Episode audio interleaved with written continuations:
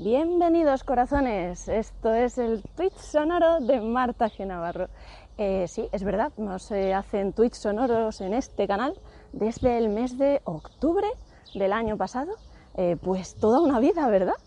Y bueno, diréis, ¿por qué se vuelve a hacer ahora este Twitch sonoro? Muy sencillo, la culpa la tiene Emilio Solís. Y es que ayer me crucé con él en en el evento, a ver, es que voy despacio porque lo quiero decir bien, Techstars Startup Week, Week Sevilla, organizado por Sevilla App, y él iba a presentar, tampoco lo voy a decir bien, Cookie Pets, que es una movida muy tocha. Son como unos polvitos, no es que vayas a drogar a tu perro, sino que con eso le haces galletitas y las tienes en 15 minutos horneada.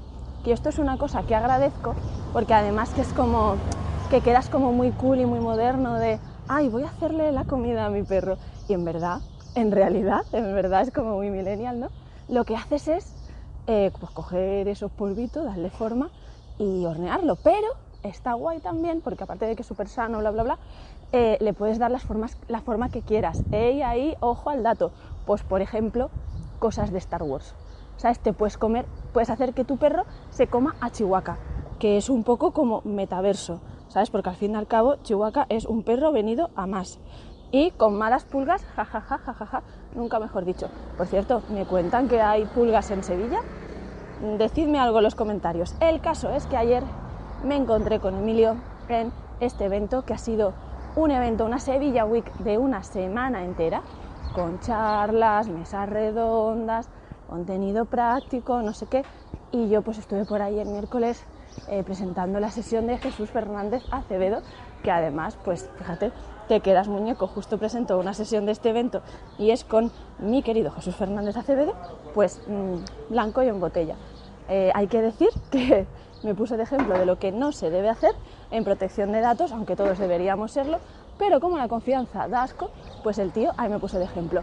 En resumidas cuentas, lo que vino a decir es que hay que tener siempre los permisos para publicar contenidos, hay que tener cuidado con qué datos estamos proporcionando, porque ya sabéis que cuando algo es gratis, el producto eres tú.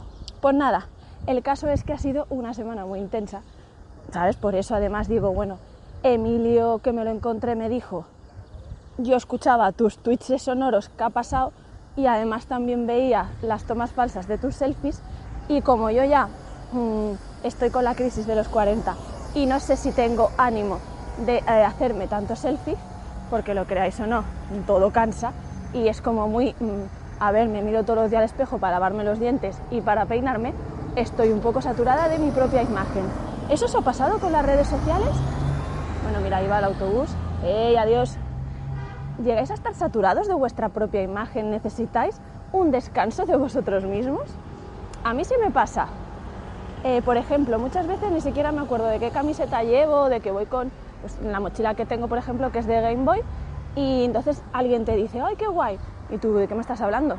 Ah, vale, es la mochila, la camiseta, porque llega un momento que es que esa tanta autopercepción, tanto mirarse a sí mismo, tanto autoconocimiento, que sí que está muy bien, que hay que conocerse, que hay que aprender a, estar solo, que si no uno mm, pues se convierte en un arma de destrucción masiva de mentes, cuerpos y corazones. Pero una cosa es eso, que además es un camino muy arduo y para toda la vida y muy chungo, y otra cosa es estar, como decía George Harrison, all through the day, I'm in mine, I'm in mine, I'm in mine. Que por algo ese es mi nick de, de Twitter de toda la vida, ¿no? Porque quería yo ahí, ya quería yo ahí trabajar este temita de lo ególatra. Porque además, si no te conoces a ti mismo, ojo ahí, ojo, cuidado, ¿eh? la vueltita, eh, tienes un gran desconocimiento. Y el maestro Yoda de las letras españolas, Arturo Pérez Reverte, como bien él dice que lo dirá más gente, pero yo le cito a él porque es a quien se lo he escuchado, dice, mira, un coche de estos antiguos que, de estos que llevan muchas veces los de la crisis de, los 40, pero en hombres, que es que hacen mucho ruido y parecen cool pero en realidad lo que son son tartanas, pues eso. El caso, ¿qué dice Arturo Pérez Reverte, nuestro querido Yoda de las letras españolas? Pues dice que en la estupidez reside la maldad. Y yo estoy absolutamente de acuerdo, porque, eh, bueno, desarrollarlo sería otro tweet sonoro entero, pero si lo pensáis y le dais un par de vueltas, os daréis cuenta que, de que muchas veces vosotros mismos, ¿eh? vosotros mismos, decís, ay, no me había dado cuenta. Es decir, no sabía, no tenía conocimiento. Sí, pero el daño ya está hecho. Amigo, amiga, pues eso. Muchas veces hace más daño por imbécil o por estúpido o por mm, no saber que porque se quiere hacer daño. Y esos son los peores daños. El caso, ¿ves? Esto es lo que no debemos hacer. El, la auto... A ver, la autoferación, es que no tiene otro nombre. Estaba yo buscando un eufemismo, pero oye, ¿no? Esto también es otra cosa. Vamos a dejarnos de eufemismos. El caso, que como el tema de las tomas falsas de los selfies no lo veía yo muy claro, dije, oye, Emilio Solís, pensé yo para mis adentros, ¿eh? porque esto se está enterando él escuchando este tweet sonoro, le mandamos un saludo, pues vamos a hacer, vamos a hacer un tweet sonoro. Porque además esta semana ha sido de esas semanas, o sea, ayer, ayer me decían, mm, estoy aquí en el sofá que voy a ver una serie. Mi respuesta fue, Dios, qué envidia. Yo quiero estar, o sea, yo se me saltaron las lágrimas, ¿vale? Solo de pensar en sentarme en un sofá. Ese es el nivel de agotamiento que tengo yo esta semana. Creo que lo sigo teniendo, pero hoy sábado me voy tempranito a la biblioteca pública en Fanta Elena a currar. Y además tengo que hacer cositas de libros, cositas de libro, cositas de escribir y entonces mm, de escribir y de leer y de documentarme, pues para allá que voy. Eh, que esa es otra. Un día os tengo que hablar también de, de, lo que somos todos los españoles, ¿no? Entre otras cosas, todos somos escritores. Sí, sí. Todos somos especiales, todos tenemos altas capacidades o tenemos un hijo con altas capacidades. Eh, todos somos, bueno, aparte de lo que ya se sabe, ¿no? Seleccionadores nacionales. Eh, todos de pequeños, si somos chicas, nos decían, tú no eres como las demás. Si somos chicos, éramos el fucker, el primero de la clase, o éramos el super nerd que movía todos los grupos, ¿sabes? Todos, o sea, nadie ha tenido, o sea, nadie dice, pues yo soy normal. Bueno, hay gente que lo dice, yo esa gente la admiro y creo que es la más sabia. Los demás somos todos unos fantoches eh, que necesitamos tener ahí una etiqueta. Yo la primera por vegetariana, zurda y yo qué sé, del Atlético de Madrid, ¿no?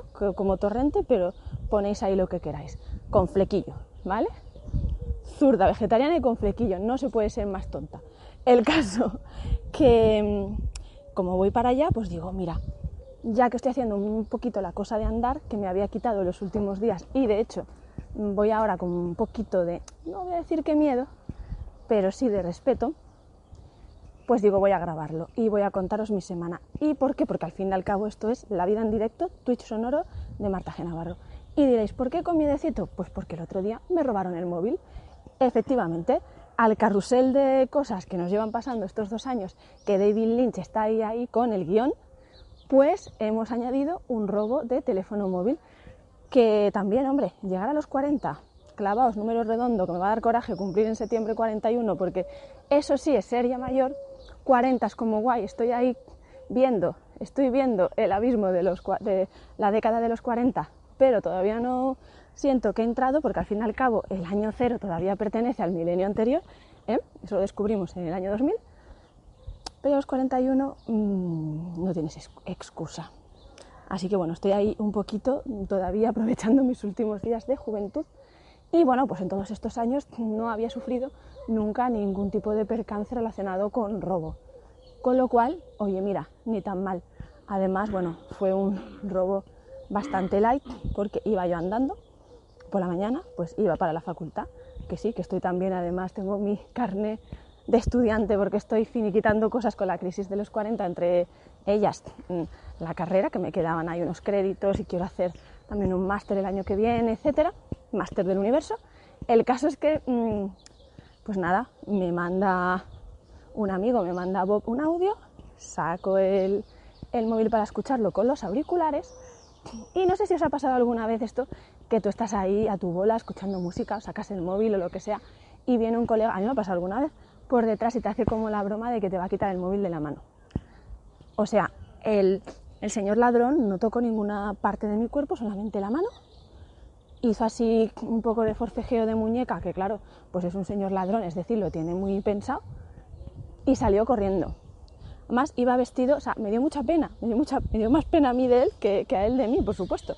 Porque llevaba, ¿os acordáis estas camisetas de los años 90 que tú ponías una gotita de lejía en medio de la camiseta y se hacían figuras psicodélicas y tú te creías ahí como super hippie? Pues llevaba una camiseta de esas, además casi nueva, o sea, que no estaba sucio el señor, el pelo blanco, que tú lo veías por delante, a lo mejor, oye, era incluso un Carlos Sobera o algo así, y unas calzonas. Bueno, pues sale corriendo, cruza una avenida, ahí ya yo sabía que yo no iba a cruzar una avenida por un Huawei de 100 euros, mm, porque es que además tampoco suelo, o sea, es que mm, gastarte lo que cuestan los móviles hoy en día, por lo menos para mi nivel adquisitivo, para mi modo de entender la vida y para mi encaje vital actual, eh, está fuera de lugar, gastarte mil euros. Yo creo que lo estaría aunque tuviera mucho dinero, porque mm, no me saldrían las cuentas. Es decir, para un ordenador me gastaría, sí que, y de hecho me he gastado pues la cantidad que ha sido necesaria para que tenga unas prestaciones adecuadas, para que me dure muchos años, etc. Pero en un teléfono móvil mm, le veo bastantes problemas a eso, entre ellos que es muy fácil, son muy fáciles de robar y entre ellos que son muy fáciles de que se te rompan y de mil cosas. El caso que yo ya supe que no iba a cruzar la avenida ni de coña, así que además estaba no cansada, pero sí era de estos días, o sea, era bastante temprano por la mañana, no tipo, o sea, a ver, eran las nueve, o sea, bastante temprano tampoco, quiero decir, para que te roben me parece muy temprano y una hora como muy rara porque hay mucha gente por la calle.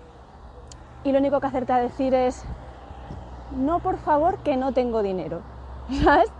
Me gustaría deciros que dije algo más cool, más guay, pero no es la realidad. Dije, no por favor que no tengo dinero. El caso, que hoy me he atrevido a volver a salir a andar, a ir andando a los sitios después de aquel percance y digo, bueno, venga, pues qué mejor manera de ganar seguridad. Es verdad que voy mirando para todos lados y llevo el móvil pegaico al cuerpo y voy, pues no sé, como Orina Morgan con el bolso. Pero, bueno, pues a lo mejor es un aprendizaje que tenía que hacer a no ser tan confiada. Pues mire usted, ya estamos otra vez con el P punto punto punto autoconocimiento, ¿verdad? Del que hay que salir y dejar de hacerse selfies. Bueno, pues eso. Y digo, venga, y todo esto, a ver que mire cuánto llevo grabado, porque estimo, mm, voy a decir de cabeza que sean entre 8 y 10 minutos. Mira, 12. 12 minutos en la introducción de cómo, de por qué estoy grabando este tweet sonoro. Eh, otra cosita antes de contar dos o tres detalles de, de esta semana que creo que han sido muy chulis, y es que también tenía ahí un poquito de sentimientos encontrados con el Twitch sonoro porque en uno de los capítulos anteriores, estaba estando yo en la productora ADM, pues bueno, había como voces de algunos compañeros y bueno, pues había una persona con la que yo conecté muchísimo desde el primer momento, de estas personas que tú le dices, se me ha ocurrido una idea y no solamente te dice que sí, sino que te la produce. ¿sabes? Que te dice, pues mira, lo vamos a hacer así, así, así, eh, tienes este equipo, esta cámara, este no sé qué, no sé cuánto, este micrófono, y además, aparte de hacer esto que has dicho, ¿por qué no también le das esta vueltita de guion? Ese era Antonio Borrego, compañero, eh, director de programas de éxito, como la primera temporada de Andalucía en Semana Santa, eh, premio Andalucía de periodismo, o sea, no estamos hablando de un programucho cualquiera, aunque creo que no hay. Ahora que he trabajado en la televisión, y que sigo colaborando con la televisión y que, y que estoy en, este, en ese mundo, sé que no hay ningún programa mucho. Y os voy a decir por qué. Porque hasta el programa que menos os haya gustado en vuestra vida, hasta el que más coraje os haya dado, eh, pues aunque sea por motivos ideológicos, por el motivo que sea, tiene detrás gente cojonuda dejándose la piel y oye, con una generosidad eh, impropia de los tiempos que corren, que es la siguiente.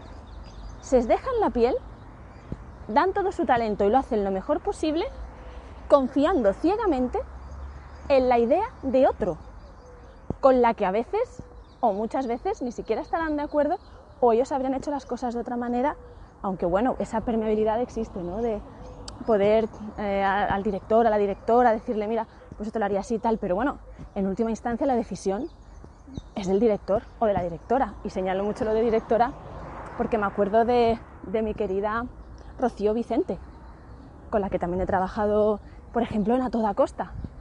El caso es que es eso, esta peña, que te digo yo, cámaras, productores, sonido, iluminación, montadores, montadores que mm, tienen que tener ese término medio entre entender la visión y lo que quiere el director, el director de producción, el director de montaje, de edición y aparte también saber darle su criterio personal a la elección de imágenes, en fin, una movida.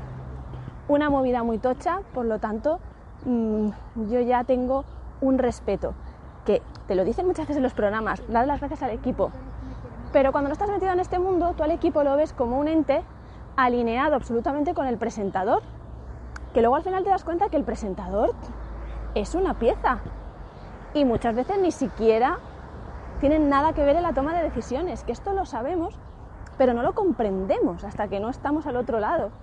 Y, lo ves, ¿no? Aunque es verdad que los presentadores, pues bueno, están ahí porque son comunicadores extraordinarios. Hay veces en las que sí son directores, están implicados y tal y cual, y si no, hacen este mismo ejercicio de generosidad que os decía. Creer incondicionalmente en el producto de otra persona en la idea de otra persona, en la visión de otra persona y en su caso además venderla, que, dicen los ingleses, sell, selling it, ¿no? Entonces, jolines, me quito el sombrero y me quito el cráneo.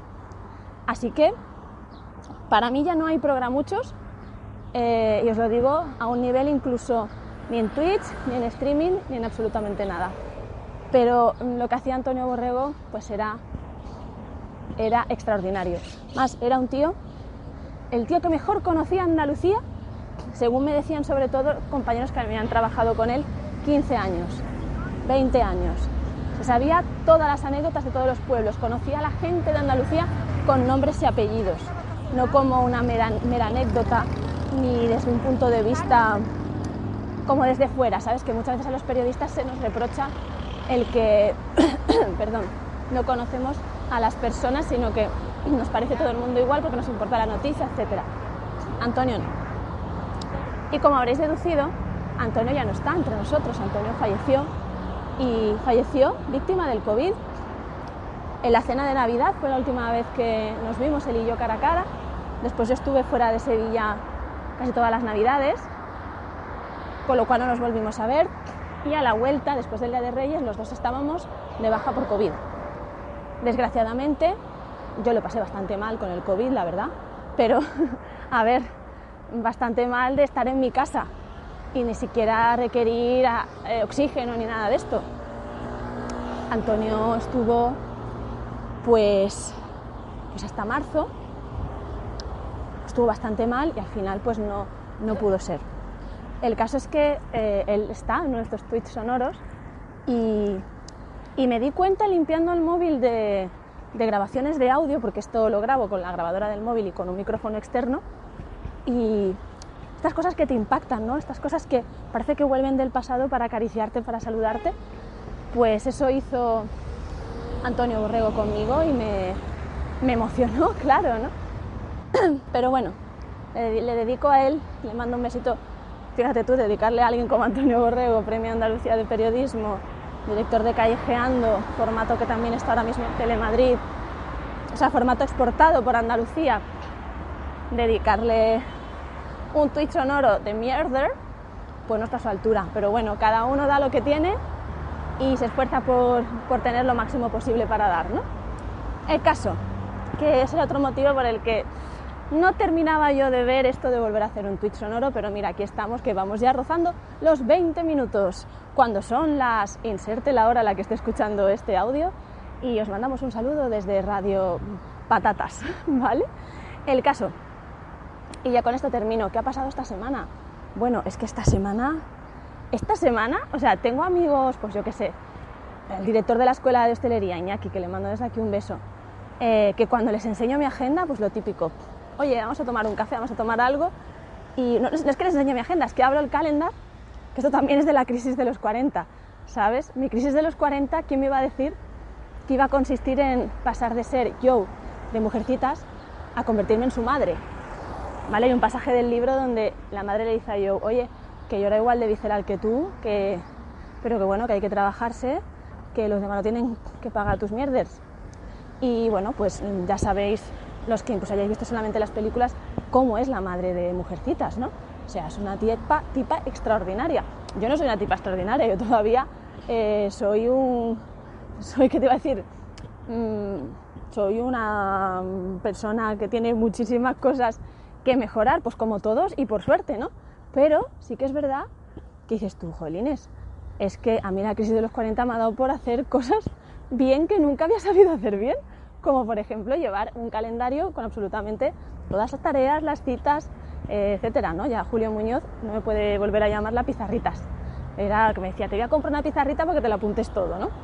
El caso, que cuando le enseño a Iñaki, bueno, cuando saco el calendario para quedar con Iñaki, dice, jolines, me ha, me ha agobiado solo con ver solo con ver cómo tienes lleno de colorines, ¿no? cada uno de los días, las citas, los, mm, los eventos, los deadlines, ¿no? que se llama, los días de entrega, etc. Entonces sí, esta semana ha estado especialmente coloreada de cosas, por decirlo de esta manera, y es que, pues bueno, aparte de la Sevilla Wii por la que me he estado pasando eh, pues para asistir y echar una pequeñísima mano, teníamos el martes una cita con Jesús Vigorra, que bueno, ir al programa de Jesús Vigorra siempre es como maravilloso, solamente a la altura de todas las semanas cuando miro hacia arriba y veo que estoy entrando, que voy a entrar en el edificio de Canal Sur para colaborar en el programa de Yuyu. O sea, yo creo que a Yuyu, a Charo, jamás podré estarles suficientemente agradecida por contar conmigo durante tres temporadas. ¿Sabes? Que es como, ostras, si esto ya se os está haciendo largo, este audio, imagínate aguantarme casi tres años, ¿no? Eh, pero muy feliz, muy feliz. Así que estuve allí con, eh, Chimoya, autora de La luz interior de George Harrison, que es la culpable absoluta de que esta semana haya sido inolvidable. ¿Sabéis esos momentos? Yo de pequeña pensaba que la felicidad era, pues claro, porque era pequeña, era una niña, te estamos hablando de con 9-10 años, pensaba que la felicidad era ese momento, el momento presente, el momento consciente que se dice ahora, que tú dices, vale, en este momento ahora mismo no me pasa nada, no tengo problemas, no sé si después o antes. Para ser una definición de la felicidad en la infancia está bien porque no tienes quebraderos de cabeza mm, ni responsabilidades, ¿no? Más allá de las que te marcan los adultos, con lo cual la responsabilidad está delegada en cierto modo en ellos. Eh, pero de mayor he descubierto también otros modos de felicidad, pues por ejemplo, esos días raras avis eh, que, no pasan mucho, en el que por más que te empeñes, porque oye, los seres humanos nos empeñamos en, el drama, sobre todo creo que, creo que los latinos los, somos más pasionales, mucho más. por mucho que tu mente se intente ir eh, a pensar en cosas malas, a entristecerse, etcétera, porque esa es otra, no sé vosotros, pero mi lucha diaria es mi mente intentando en bucle ir a sitios donde yo no quiero que vaya y yo buscándome estrategias para que no pueda llegar. Me van saliendo, ¿eh? Me van saliendo, os lo digo también. El caso es que, mm, claro, mi mente estaba ahí como en bucle durante toda esta semana, intentando siquiera pensar en algo mínimamente negativo, y oye, no me salía porque era tanta la avalancha de estímulos y de emociones positivas que no encontraba hueco. Sobre todo martes y miércoles. Bueno, ha sido una cosa extraordinaria. Es que no, no lo puedo expresar, no lo puedo expresar bien. El caso, que el martes empezó toda esta avalancha, bueno, todo por culpa de la presentación del libro de Conchimoya. Con la visita a Vigorra estuvimos en la tertulia de los guiris, donde eh, pues hay eso, eh, personas que son de otros países que viven en Sevilla, por ejemplo como Ken Appleton, el marido de Jorge Cadaval, o Laura Apasionata, eh, que también la he escuchado otras veces, otra compañera, que no me acuerdo del nombre ahora mismo, me va a perdonar, y, bueno, pues estaba Jesús Vigorra, con el que yo pues tengo, le tengo una admiración muy especial y él siempre me trata con un cariño y una generosidad extraordinarias. Eh, nos hizo una entrevista maravillosa, con alguna gracia, alguna mierda mía.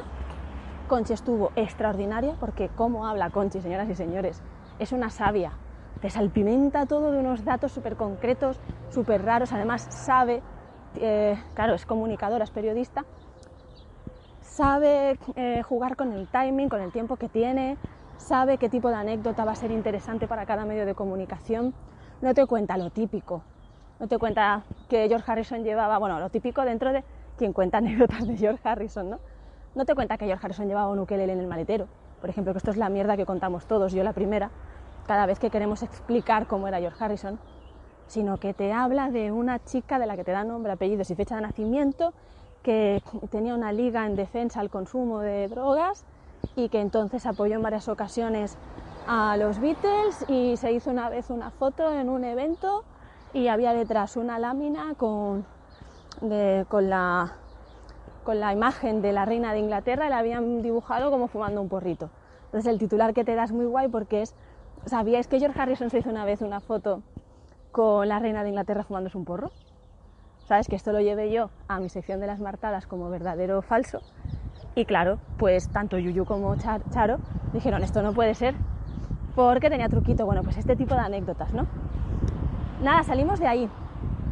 Yo tenía que hacer mil cosas, porque entre otras cosas, a las 6 de la tarde de ese mismo día, tenía el acto de presentación de Contigo hasta la Luna, la campaña de Crecer con Futuro, eh, que es una ONG que vela por los intereses de los niños que viven en centros de protección de menores. ¿Vale?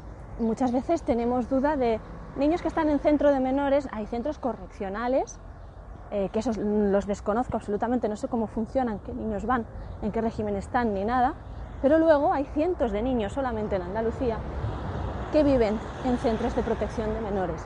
Es decir, que por el motivo que sea, y os puedo asegurar que nunca por un motivo baladí, nunca sin que se intente que se haga cargo de ese niño alguien de su entorno, de su familia extendida, nunca sin apoyar a sus padres, se les termina por retirar la custodia y son niños además que ya están en centros de menores porque no tienen acceso o es muy complicado su acceso a otros recursos de protección de la infancia como son el acogimiento, la adopción, etc. ¿no?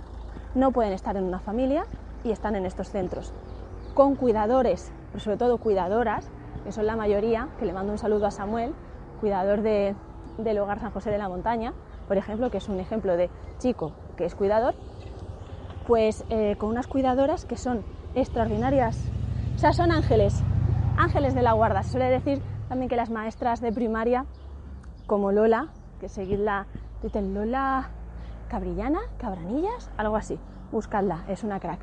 Eh, mm, sino que esto también son cómo cuidan a esos niños, cómo les quieren, ¿no? qué relación, también las asistentes sociales, las, eh, las psicólogas que están en los centros, ¿vale?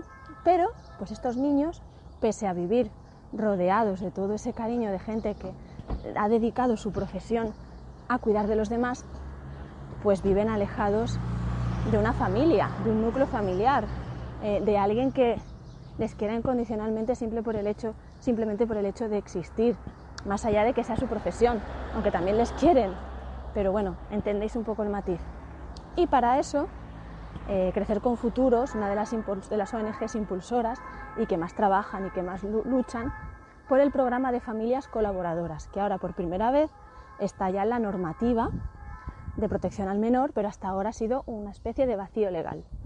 Eh, yo soy familia colaboradora desde hace unos años, aunque mi niña dice ya que deje ya de salir por todas partes y de dar charlas con el asunto. Y eso está guay porque quiere decir que, y es verdad, que ya nuestra intimidad se ha desarrollado, que somos una familia establecida y asentada y que bueno, que es el momento de que otras personas den el paso, cuenten su experiencia, pero yo ya he contado suficientemente la nuestra y ahora ya también tiene derecho a gestionar ella o a decidir ella qué información tienen los demás de nuestra vida y de nuestra familia, ¿no? Pero bueno, una de las últimas cosas que hice, y esto fue, em, creo que me lo propusieron, pues va a hacer ahora un año, es que eh, ella y yo somos imagen de la campaña Contigo hasta la Luna por la provincia de Málaga. Porque claro, en, tened en cuenta que en Sevilla somos muchísimas familias colaboradoras, pero en el resto de Andalucía apenas hay, y en Málaga estaba empezando por entonces. Entonces no tenían todavía familias para poder, una de ellas, eh, contar su caso en esta campaña. y como yo tengo vínculos de amor familiares y de amistad con Málaga, pues nos lo propusieron a nosotras y acepté.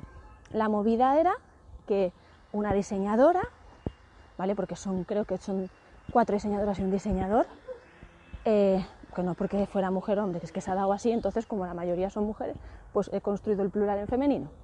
El caso que una diseñadora por cada familia, eh, entonces compartíais, charlabais ahí de cómo es vuestra historia, vuestra relación, y ellas hacían una ilustración al respecto. Yo tuve la suerte, porque es una suerte de vida, eh, de que nos tocara María Corredera, galletas danesas en Instagram. Eh, y digo suerte porque se ha convertido pues, en una amiga. O sea, es, la tipa es una friki de marca mayor. O sea, estamos hablando de una tipa que ilustra juegos de rol medievales, que también te hace cuentos infantiles, súper versátil. Tan versátil que yo decía al principio, a ver por dónde va a salir esto, ¿sabes?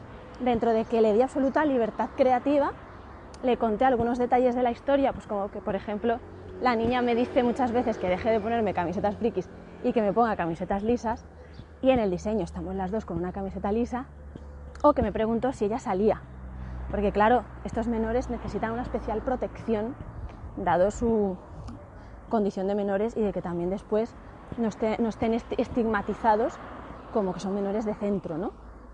Aunque bueno, mm, en mi experiencia la percepción es toda la contraria, pero es verdad pues que hay prejuicios, pero por desconocimiento, ¿no? que te hacen preguntas eh, que, bueno, tú dices, bueno, esto es que esta persona no sabe lo que implica vivir en un centro, no sabe cómo es la problemática ¿no? de un menor que no elige venir de la familia que viene, ni de la raza, ni del país, ni de la etnia, ni de nada, y que hay que protegerlos, pero entre otras cosas porque es como sanear el futuro de una sociedad si esos padres estaban, digamos, propiciando que esas personitas eh, tuvieran unos patrones, mm, pues bueno, que no son los adecuados, de esta manera esos niños pues van a poder reconducir, van a poder tener una oportunidad en su vida, ¿no?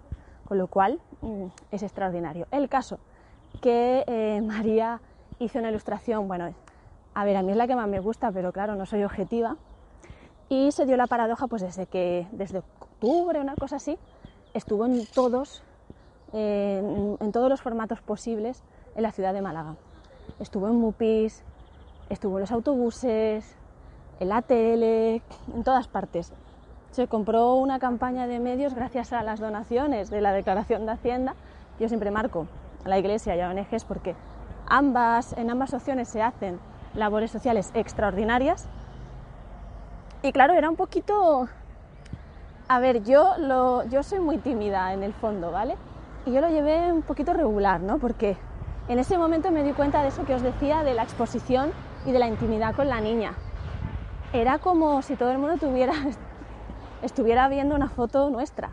Porque, como os decía, la niña preguntaba si ya no sale y es que al final eh, nos ha caricaturizado y estamos las dos y nos parecemos mucho además y claro, da un poco como de corte, ¿no?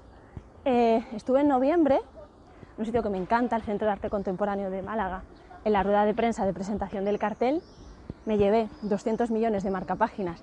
Los he gastado todos para repartir entre amigos y familia, fue nuestro Christmas de Navidad, que de hecho ahora quiero más, y, pero quedó pendiente el reunirnos para tomar algo, para celebrar la campaña con las familias colaboradoras eh, de, toda Andalucía, las cinco que hayamos participado, los ilustradores, eh, la directora del área de protección al menor de la Junta, que también estuvo haciendo la gira con, con Crecer con Futuro.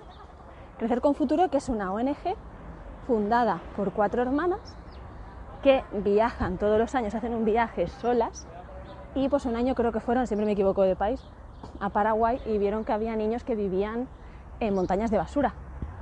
Y decidieron que, pero os habló que tenían ya a lo mejor esto, pues 40 años, 40 y tantos ellas, que eso no podía ser.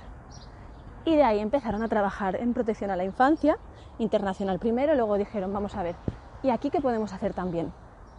Y se dieron cuenta de que unos grandes desconocidos, grandes abandonados en cierta manera, eh, paradójicamente excepto por las instituciones, que son los menores que viven en centros de protección.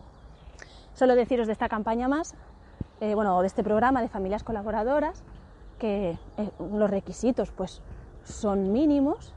Es verdad que se aseguran concienzudamente de que eres una persona con una estabilidad emocional y bueno, que psicológicamente, que tu salud mental está preparada como para entrar en la vida de un menor y ser un referente de estabilidad, me río porque me hace gracia que me lo, me lo consideraran a mí, de estabilidad y un patrón saludable para uno de esos críos, que tienes una habitación y un entorno donde ese niño puede pasar fines de semana alternos, vacaciones, puentes, todo este tipo de cosas, haces una formación, elaboras, digamos, un perfil del tipo de niño o de niña con el que podrías colaborar, que esto es muy importante porque tened en cuenta que estos niños han pasado ya por muchos abandonos y por mucha frustración. Entonces, eh, que se haga match, como se suele decir, que eso funcione, es fundamental para su desarrollo, ¿no? Y para su autoestima y para mil cosas. Entonces, cuanto más definas, pues por ejemplo, pues yo tengo gatos, eh, para mí esto es muy importante. O, ¿qué te digo yo? Por ejemplo, pues no es lo mismo. A un niño le puede venir bien colaborar con una familia con niños pequeños y a otro no, porque necesite sentirse único, ¿no? Por ejemplo. O yo qué sé, mm, pues yo prefiero colaborar con un niño o una niña que tenga afición por la lectura porque es que eh, para mí es algo fundamental y claro, hacer el proceso de adaptación de un niño que todavía esto no le guste nada, que sea totalmente adverso, pues no va a funcionar ahí la cosa, ¿no?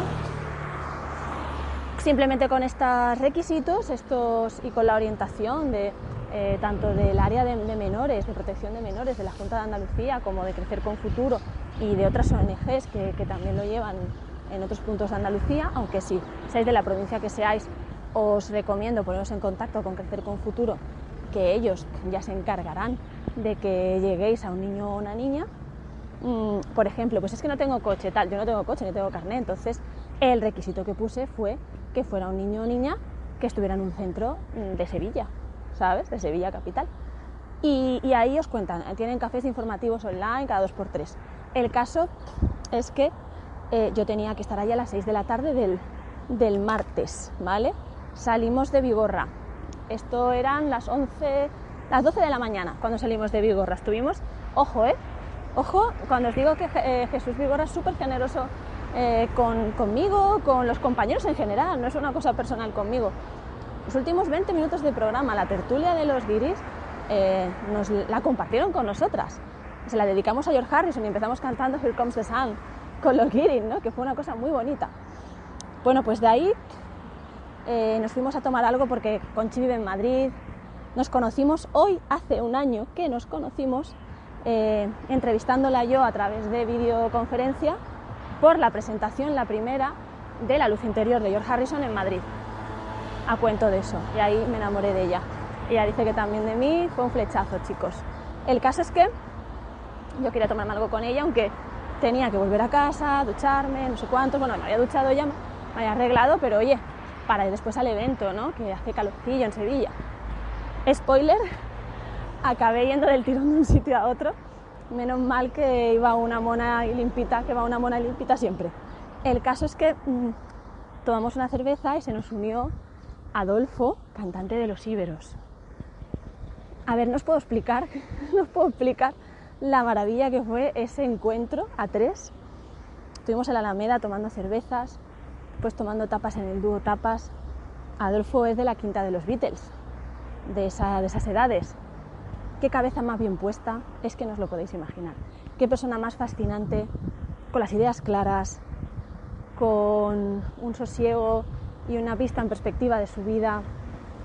Hostia, ostras, perdón. Eh, es que yo es que yo me quedé embobada escuchándole. ¿Sabes? Una persona sabia. Estas personas que tú dices, aquí estoy aprendiendo. Unos momentos de estos que tú sabes que son clave. Hablamos mucho de la vida del músico, porque de muy jovencita estuve de road manager, de manager de, de, un grupo musical.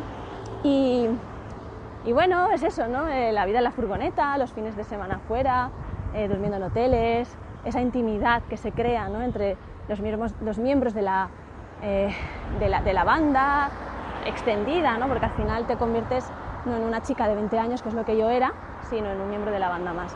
Esa relación un poco paterno-filial, ¿no? de, de cuidados, cuando además los miembros de la banda pues son señores que te doblan la edad y cómo pues también él entendía muy bien eh, todo eso por todas las giras que habían hecho con Iberos y con las formaciones que ha tenido después.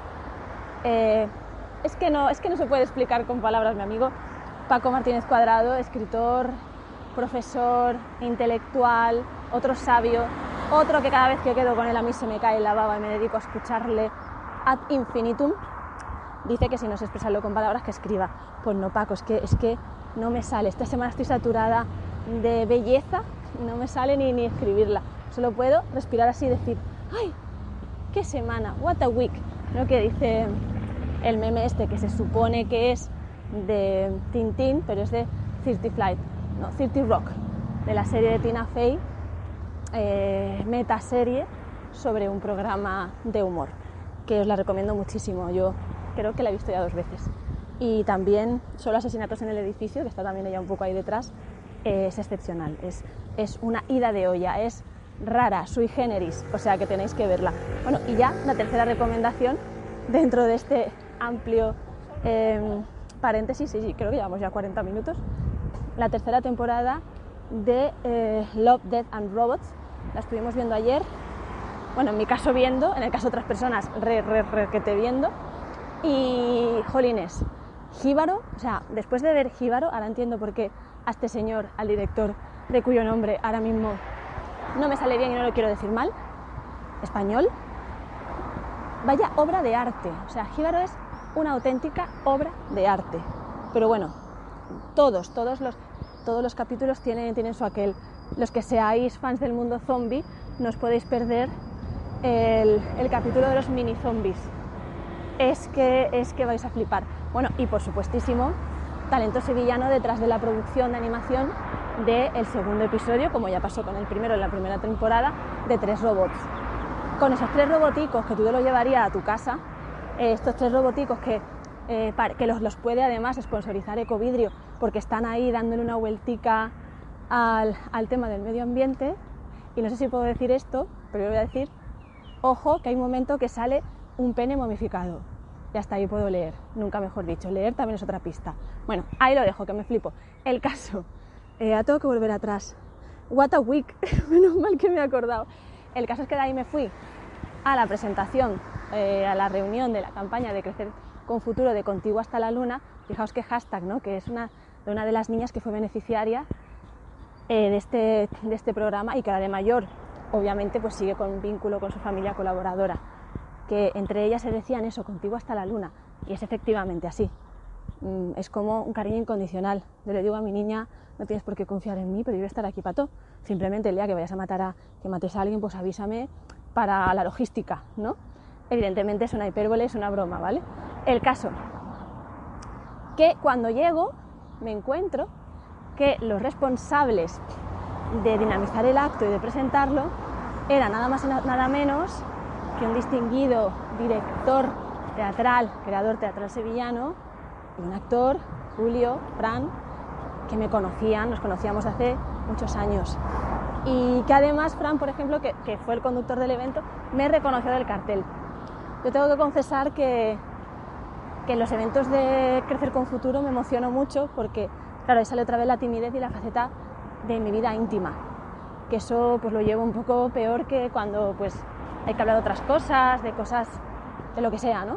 Pero bueno, el establecer un vínculo con un menor formar parte de su vida y, y, formar una familia de algún modo con esa persona es, yo creo que es de las cosas más bonitas que me han pasado en la vida y que más me emociona y que más me ha hecho madurar y que más me ha hecho crecer como persona, ¿no? Porque ahora hay alguien, aparte de mis sobrinos y otros otras personas pequeñas a las que, de las que estoy profundamente enamorada, ¿no? en el sentido metafórico de la palabra, y a las que siento que también les tengo que dar un ejemplo de vida. ¿Cómo? Pues siendo, tomando las decisiones de las que puedan sentirse orgullosos y puedan tomar como referencia estas personas, estén o no en mi vida, pues claro, muchas de decisiones mías ya vitales y personales están mediatizadas por eh, ser ejemplo para ella, porque creo que la única manera de hacer a un niño feliz, si tienes responsabilidad de crianza sobre él, es siendo tú feliz. Y ser tú feliz no es, ah, voy a hacer lo que quiera, no, no. Es eh, un trabajo muy duro, porque es como, espérate, ¿esto qué estoy haciendo yo con mi vida? Bueno, que me desvío. El caso es que me emocioné mucho. Estaba allí Pepita, otra familia colaboradora. Estaba mi ilustradora, que yo digo que es mía. Tenían un ploteado de mi cartel enorme y yo decía que lo iba a robar. Y al final resulta que nos habían, nos regalaron unos cuadros a cada uno con nuestros, nuestras ilustraciones, que solo voy a colgar en casa. Vamos, vamos, vamos, sitio principal. El caso pues que imaginad, de ahí, bueno, de ahí me fui al programa de Yuyu, que teníamos, claro, programa en directo todos los martes a las 10 de la noche en Canal Sur, en la web, en el FM, en todas partes. que una gozada también, porque estos días que son muy redondos. Además le había pedido a Conchi lo que os comentaba al principio, hace como treinta y pico minutos, que me grabara unos audios con anécdotas y que algunas eran reales y otras no. Os emplazo a escuchar la sección porque quedó, ya te digo, muy chula y con anécdotas que para nada son las normales. De hecho, Yuyu es un gran entendedor de los Beatles y no las conocía, pero yo tampoco, ¿eh? Bueno, el caso. Claro, es que Concha ha escrito un libro, de, un libro gordo de PTT, ¿eh? de la vida de George Harrison, que es de consulta. Además, la ha escrito con una estructura no cronológica, sino raruna, que te incita a eso, a, a la picoteo por aquí del libro, ahora por ahí, o sea que lo tenéis que pillar la luz interior de George Harrison. Total, que si echáis cuentas, yo salí de mi casa para recoger a Conchi a las mm, nueve y media de la mañana, porque la recogí a las diez y media para ir dando un paseico, y llegué a las doce y media de la noche. bueno, pues al día siguiente era la presentación del libro. Antes presentaban Sevilla Week. Por la mañana tenía que trabajar. O sea que cuando acabó la presentación del libro eh, yo iba cayéndome por las esquinas, pero es que la presentación del libro también me cogió por sorpresa.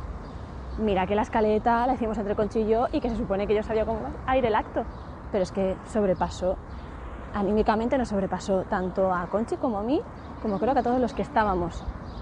Nada, eh, me voy de Sevilla Week, momento extraordinario presentando a Jesús Acevedo, como os decía, con bromas y tal. Llego a la carbonería a eso de las 6 de la tarde, estaban ya ahí Enrique Sánchez y Quique San, eh, Quique diciéndole a todo el mundo, como siempre, que yo soy, era su cuidadora, porque le saco nueve años y en la época en la que yo trabajé con los escarabajos, como sus padres son, eran amigos míos, son amigos míos, vamos, estos amigos que son un poco familia, eh, pues me quedaba a veces, le decía, oye, yo tenía eso, 20 años, decía, oye, pues quédate con los niños, luego te llevo a casa y te doy mil pesetas, no me acuerdo lo que era, porque era todavía la peseta, o sea, imaginaos, ¿no? Entonces, claro, él a todo el mundo le dice estará mi canguro. De hecho, me llama mi cuidadora. Ojo, cuidado ahí con la movida. El caso, que estaban ya por ahí, estaba Paco Lira y estaba Paca, del gusanito lector. Os digo una cosa, el gusanito lector, a partir de ahora, o sea, ya me gustaba, pero a partir de ahora es, que yo me quiero quedar a vivir ahí, solo para quedarme a vivir con Paca. O sea, qué mujer. No solamente guapísima, eh, con ese aura mm, de elegancia, que, refuman algunas personas, algunas mujeres.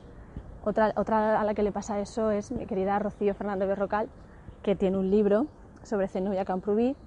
Em, ¿Cómo se llama? Buscadlo. Rocío Fernández Berrocal tiene un libro ilustrado sobre Zenobia, que lo pueden leer, lo podéis leer a cualquier edad, ¿vale? El secreto de Zenobia, creo que es. Y es otra tipa que rezuma una elegancia que te mueres. Bueno, pues Paca, interesantísima. Paco Lira empezó a contarnos a Paca y a mí, bueno, cómo su familia había auspiciado la música pop rock alternativa sevillana desde el año 57. ¿Vale? O sea, un montón de anécdotas, tanto de la época del franquismo en la que muchos grupos pop que ahora no nos suenan, no nos suenan porque no podían hacer ruido, porque había una dictadura. Una dictadura que, por ejemplo, los Beatles los boicoteó solamente por ir con el pelo largo, aunque por otro lado por imagen pública y exterior permitió que se hicieran los conciertos. Bueno, pues Paco nos iba contando cómo se hacían las cosas por entonces, cómo había, pues yo que sé, Antoñitos más tenía que, que ensayar en su casa, su madre le daba cobijo. Bueno, es que mm, desde el principio. O sea, llegué allí, también me encontré con, con Mar, Mar Vargas, Emilia de Concha Vargas, Quintín, viene de toda una estirpe extraordinaria. Además, una tía que la raza y, ese aura, tiene una aura, o sea, guapísima, o sea, una maravilla. Tiene casi mi edad, pero yo la hacía muchísimo más joven, porque tiene una energía en la mirada, en el cuerpo, en todo, y una fotógrafa extraordinaria. Bueno, pues imaginaos, eso nada más llegar antes de empezar el acto. Pero es que ahora llega Paco Martínez Cuadrado, ahora llega el periodista Fermín Cabanillas, que se plantó allí, estuvo también José Paneque, que nos conocíamos por redes sociales y, fue un poco flechazo en persona, pero no por nada, sino por esto de mentes inquietas que piensas cosas, quieres hacer cosas, por el transmedia digital que nos flipa mucho dentro del mundo de la televisión. Eh, pues que ahora llega Fernando Silva, para mí el experto más transversal de los Beatles que hay en este país. Y además para mí también un amigo de estos a los que cada vez que lo abrazo es vida y que lo quiero abrazar todo el rato. Y últimamente lo abrazo mucho y eso me alegra un montón. Pero es que ahora resulta que llega Fernando y me encuentro con que aparece con Javier Polo, mi Javi Polo. O sea, hace un año estaba yo viviendo, prácticamente viviendo en su casa. Me abrió las puertas y me puso encima de la mesilla la luz interior de George Harrison, que lo leí ahí por primera vez. Entonces, no nos lo esperábamos. El tipo se, ha plantado desde Madrid solo para la presentación del libro. Qué pasada, ¿no? Adolfo, de Los Íberos. Pero es que luego también estaba Martín, de Tiernos Mancebos, con el que yo curiosamente había hablado esa misma mañana, porque por una cosa rocambolesca de la vida, acabé charlando por teléfono con Pibe Amador, gracias al consejo de Julio Muñoz, por algo que veréis publicado la semana que viene, no quiero hacer spoiler. Eh, espero, ¿no? Porque todavía no está grabado. El caso que me dice Pibe, oye, pues habla con Martín León. No, no, me dice, yo he quedado con Martín León y deberías también conocerle y tal y cual. ¿Te importa que me lo lleve a la grabación? Que, que digo, todavía no se ha hecho, ¿eh? que igual no sale, pero bueno, en algún momento yo quiero hablar con Pibe de lo que le propuse. Y digo, dice, sí, de tiernos mancebos. Digo, hombre, a ver, conozco algo de los tiernos mancebos. Que trabajé en los escarabajos con Carlos Mondri y con Jorge, ¿no? que fueron también miembros de, esta banda. Entonces llamo a Martín para invitar a la presentación y resulta que Martín tocaba en la presentación, como mal eso, ¿no? Con su hermano Juan Carlos León y con Aida Vilche. Extraordinario los tres, total. Qué juntiña. Enrique, Quique, Javi, Adolfo, estos tres. Fernando, que aunque no sea músico, bueno, vino también Ramón, de, el, organizador, uno de los organizadores principales de la Semana de los Beatles en Jerez. Vino Celes, que es seguidor, bueno, pero seguidor, pero de estos que, a ver, diría que alucino si no fuera porque mis compañeros del quinto Beatle son para tener seguidores que les acompañen también hasta la luna. Roberto Álamo, nuestro Bob, que os decía antes, eh, Virginia Maestro, Litu Ruiz, Pancho Varona. Entonces entiendo que tengan fans. ¿Qué pasa? Que como la única representante del podcast era yo, pues Celes, que vive en Bilbao, estaba trabajando en Cádiz ese día, se cogió el coche y se plantó en la presentación. O sea, aquello era eh, además una reunión ¿no? para el pop rock sevillano de, juntar a tiernos, a andaluz, ¿no? Los íberos, Enrique Sánchez, era todo como, ¿qué está pasando aquí? Estábamos todos flipando eh, y todo por culpa de Conchi Moya. Eh, luego, todas las cosas que Conchi comentó, las que compartió, bueno, estaba, y claro, ¿qué pasa? Estaba también mi amigo Nilo Vélez, que Nilo Vélez es, eh, es como un hombre orquesta, pero del audiovisual. O sea, que tú te tomas un café con él. O sea, ayer nos tomamos una cerveza con él, también con toda la comunidad de WordPress Sevilla, con Mariano, con Jorge, y te estás tomando una cerveza y de pronto miras para el lado y tiene un súper objetivo japonés del año 70 apuntando hacia tu cara y te está haciendo una foto profesional, que es como Nilo, es que yo te digo, Nilo me, me llama, me dice, vamos a tomarnos un café, y yo mientras hablo con él me estoy echando corrector y me estoy pintando los labios. Yo no puedo quedar con Nilo con la cara lavada. Esto es una, una presión muy fuerte para mí, Nilo. El caso, que claro, pues se pasó por allí con un aparatito que es como una especie de lice mini dron, eh, por las imágenes que da, que las podéis ver en, el vídeo que ha montado de la presentación. Motu propio, el Alay, eh, vino con unos micrófonos que le, quiero robar cuadradicos, ¿no? que son dos micrófonos que van eh, de solapa, que van conectados inalámbricamente a una unidad y que recogen un sonido que lo flipas. Se presentó con un montón de cachivaches, con lo cual encima de toda esa juntiña es que ha quedado todo grabado por Nilo. Por Ramón, que también grabó un montón, ¿no? ¿Eh? Rima, eso rima ahí. El caso, que, claro, tú mirabas para todas partes y veías amor, veías complicidad, y, yo hubo un momento que me fui de la zona, digamos, de presidencial, por decirlo de algún modo, como en las bodas, y, y dejé allí a Adolfo o a Javi, porque llegó un momento en el que ya la conducción no era necesaria, sino que aquello fuera tirando para adelante. O sea, cuando ya acabó la presentación, porque es que se montaron una jam session. Mientras tanto, pues lleva un poco mm, organizando los temas y los tiempos y diciendo mis mierdas, ¿no? Pues si llevamos aquí ya, ya llevamos la hora, ¿es posible? ¿Puede ser que me vaya a quedar sin batería? Sí, sí, vamos a hacer la hora ya, así que vamos a ir cortando. El caso, que ahí nos fuimos a tomar una cerveza y unas tapas. Llegué a casa, yo que sé, a la una de la mañana, eh, saturada de, placer. A la mañana siguiente, con Felipe, con Felipe Martín Reyes, la única persona que conozco que tiene cuatro nombres, nos fuimos ya a currar en Number One, que estoy ya metida muy a tope, currando, van a venir clientes muy interesantes, currando también en estrategias del patio San Eloy, que estoy muy a tope todas las mañanas eh, inventando. Eh, le propuse otro día a Pepe Pinreles que hicieran una, unos calcetines de la tarta vegetal de San Eloy. Eh, tendrían que hacer muchos para que esto fuera rentable, así que estoy por montar un change.org. El caso es que así de esta manera, luego pues la tarde del jueves también fue extraordinaria. Estuvimos cenando en un sitio que se llamaba de la Alameda, puro canalla o comida canalla, no sé qué.